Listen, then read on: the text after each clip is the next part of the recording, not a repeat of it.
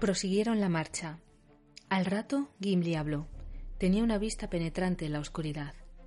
Creo, dijo, que hay una luz delante, pero no es la luz del día, es roja. ¿Qué puede ser? Gash, murmuró Gandalf. Me pregunto si era eso a lo que se referían, que los niveles inferiores están en llamas. Sin embargo, no podemos hacer otra cosa que continuar. Pronto la luz fue inconfundible y todos pudieron verla. Vacilaba y reverberaba en las paredes del pasadizo. Ahora podían ver por dónde iban. Descendían una pendiente rápida y un poco más adelante había un arco bajo. De allí venía la claridad creciente. El aire era casi sofocante. Esto es alguna nueva diablura, dijo Gandalf. Cuando llegaron al arco, Gandalf se adelantó indicándoles que se detuvieran. Fue hasta poco más allá de la abertura y los otros vieron que un resplandor le encendía la cara. El mago dio un paso atrás. Esto es alguna nueva diablura, dijo Gandalf, preparada sin duda para darnos la bienvenida. Pero sé dónde estamos. Hemos llegado al primer nivel, inmediatamente debajo de las puertas. Esta es la segunda sala de la antigua Moria, y las puertas están cerca, más allá del extremo este, a la izquierda, a un cuarto de milla. Hay que cruzar el puente, subir por una ancha escalinata, luego un pasaje ancho que atraviesa la primera sala y fuera. Pero venid y mirad. Espiaron y vieron otra sala cavernosa. Era más ancha y mucho más larga que aquella en la que habían dormido. Estaban cerca de la pared del este, se prolongaba hacia el oeste perdiéndose en la oscuridad. Todo a lo largo del centro se alzaba una doble fila de pilares majestuosos. Habían sido tallados como grandes troncos de árboles y una intrincada tracería de piedra imitaba las ramas que parecían sostener el cielo raso. Los tallos eran lisos y negros, pero reflejaban oscuramente a los lados un resplandor rojizo. Justo ante ellos, a los pies de dos enormes pilares, se había abierto una gran fisura. De allí venía una ardiente luz roja, y de vez en cuando las llamas lamían los bordes y abrazaban la base de las columnas. Unas cintas de humo negro flotaban en el aire cálido. Si hubiésemos venido por la ruta principal desde las salas superiores, nos hubieran atrapado aquí, dijo Gandalf.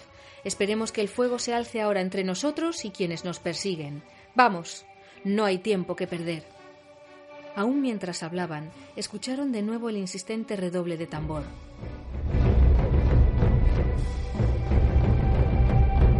Más allá de las sombras en el extremo oeste de la sala, estallaron unos gritos y llamadas de cuerno. Los pilares parecían temblar y las llamas oscilaban. Ahora la última carrera, dijo Gandalf. Si afuera brilla el sol, aún podemos escapar. ¡Seguidme!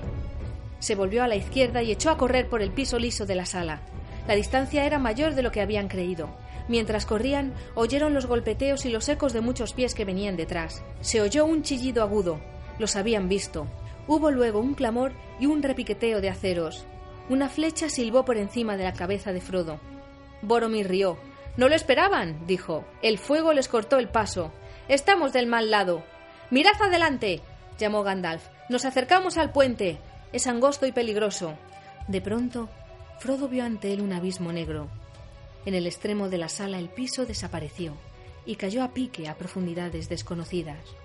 No había otro modo de llegar a la puerta exterior que un estrecho puente de piedra, sin barandilla ni parapeto, que describía una curva de cincuenta pies sobre el abismo. Era una antigua defensa de los enanos contra cualquier enemigo que pusiera el pie en la primera sala y los pasadizos exteriores. No se podía cruzar sino en fila de a uno. Gandalf se detuvo al borde del precipicio y los otros se agruparon detrás, Tú adelante, Gimli, dijo. Luego Pipín y Merry. Derecho al principio y escaleras arriba después de la puerta. Las flechas cayeron sobre ellos. Una golpeó a Frodo y rebotó. Otra atravesó el sombrero de Gandalf y allí se quedó sujeta como una pluma negra.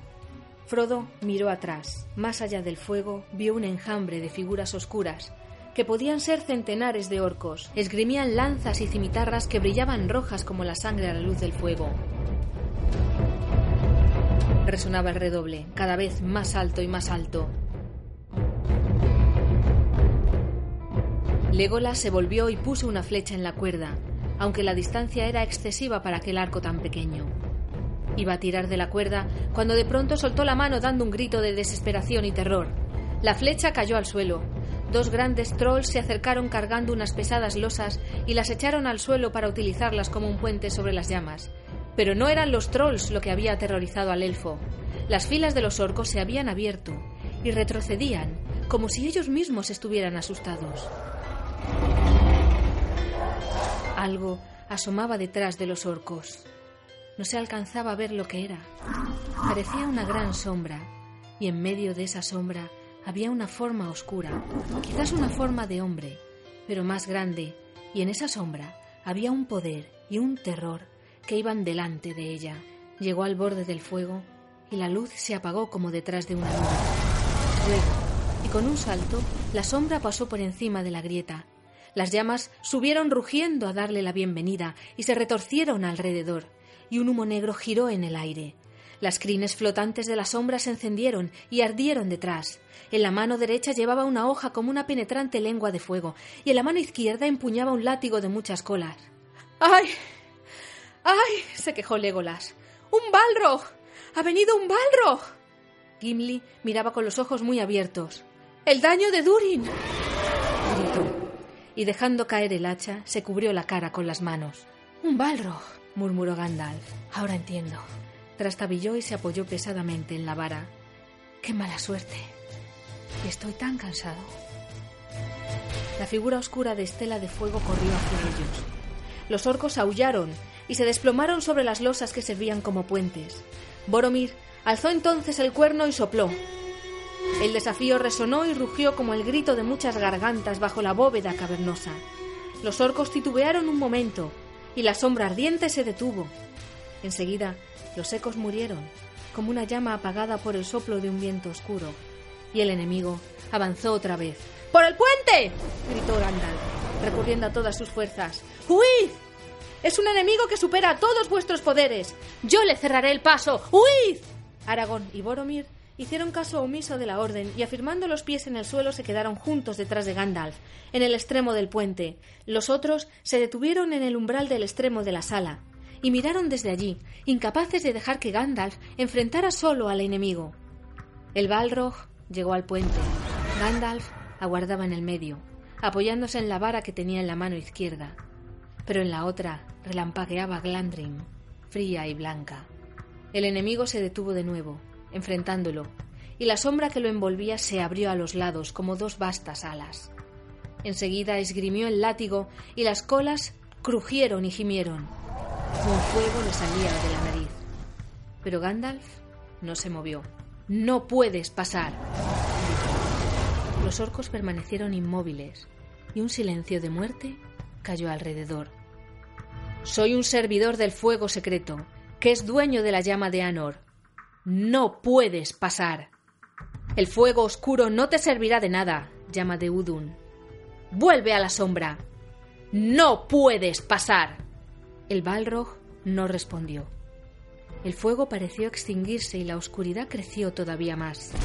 El Balrog avanzó lentamente y de pronto se enderezó hasta alcanzar una gran estatura, extendiendo las alas de muro a muro. Pero Gandalf era todavía visible como un débil resplandor en las tinieblas. Parecía pequeño y completamente solo, gris e inclinado, como un árbol seco poco antes de estallar la tormenta. De la sombra brotó llameando una espada roja. Glandrin respondió con un resplandor blanco. Hubo un sonido de metales que se entrechocaban y una estocada de fuego blanco. El Balrog cayó de espaldas y la hoja le saltó de la mano en pedazos fundidos. El mago vaciló en el puente, dio un paso atrás y luego se hirió otra vez, inmóvil. ¡No puedes pasar! dijo. El Balrog dio un salto y cayó en medio del puente. El látigo restalló y silbó. ¡No podrá resistir solo! gritó Aragorn de pronto y corrió de vuelta por el puente. ¡Elendil! gritó. ¡Estoy contigo, Gandalf! ¡Gondor! gritó Boromir y saltó detrás de Aragorn. En ese momento Gandalf alzó la vara y dando un grito golpeó el puente ante él. La vara se quebró en dos y le cayó de la mano. Una cortina enceguecedora de fuego blanco subió en el aire. El puente crujió, rompiéndose justo debajo de los pies del Balrog, y la piedra que lo sostenía se precipitó al abismo, mientras el resto quedaba allí, en equilibrio, estremeciéndose como una lengua de roca que se asoma al vacío. Con un grito terrible, el Balrog se precipitó hacia adelante. La sombra se hundió y desapareció. Pero aún, mientras caía, sacudió el látigo y las colas azotaron y envolvieron las rodillas del mago, arrastrándolo al borde del precipicio. Gandalf se tambaleó y cayó al suelo, tratando vanamente de asirse a la piedra, deslizándose hacia el abismo. ¡Huid! ¡Insensatos! gritó y desapareció. El fuego se extinguió y volvió a la oscuridad. La compañía estaba como clavada al suelo, mirando el pozo, horrorizada. En el momento en que Aragorn y Boromir regresaban deprisa, el resto del puente crujió y cayó. Aragorn llamó a todos con un grito.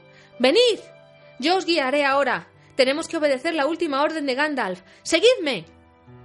Subieron atropellándose por las grandes escaleras que estaban más allá de la puerta. Aragorn delante, Boromir detrás. Arriba había un pasadizo ancho y habitado de ecos. Corrieron por allí. Frodo oyó que Sam lloraba junto a él, y enseguida descubrió que él también lloraba y corría.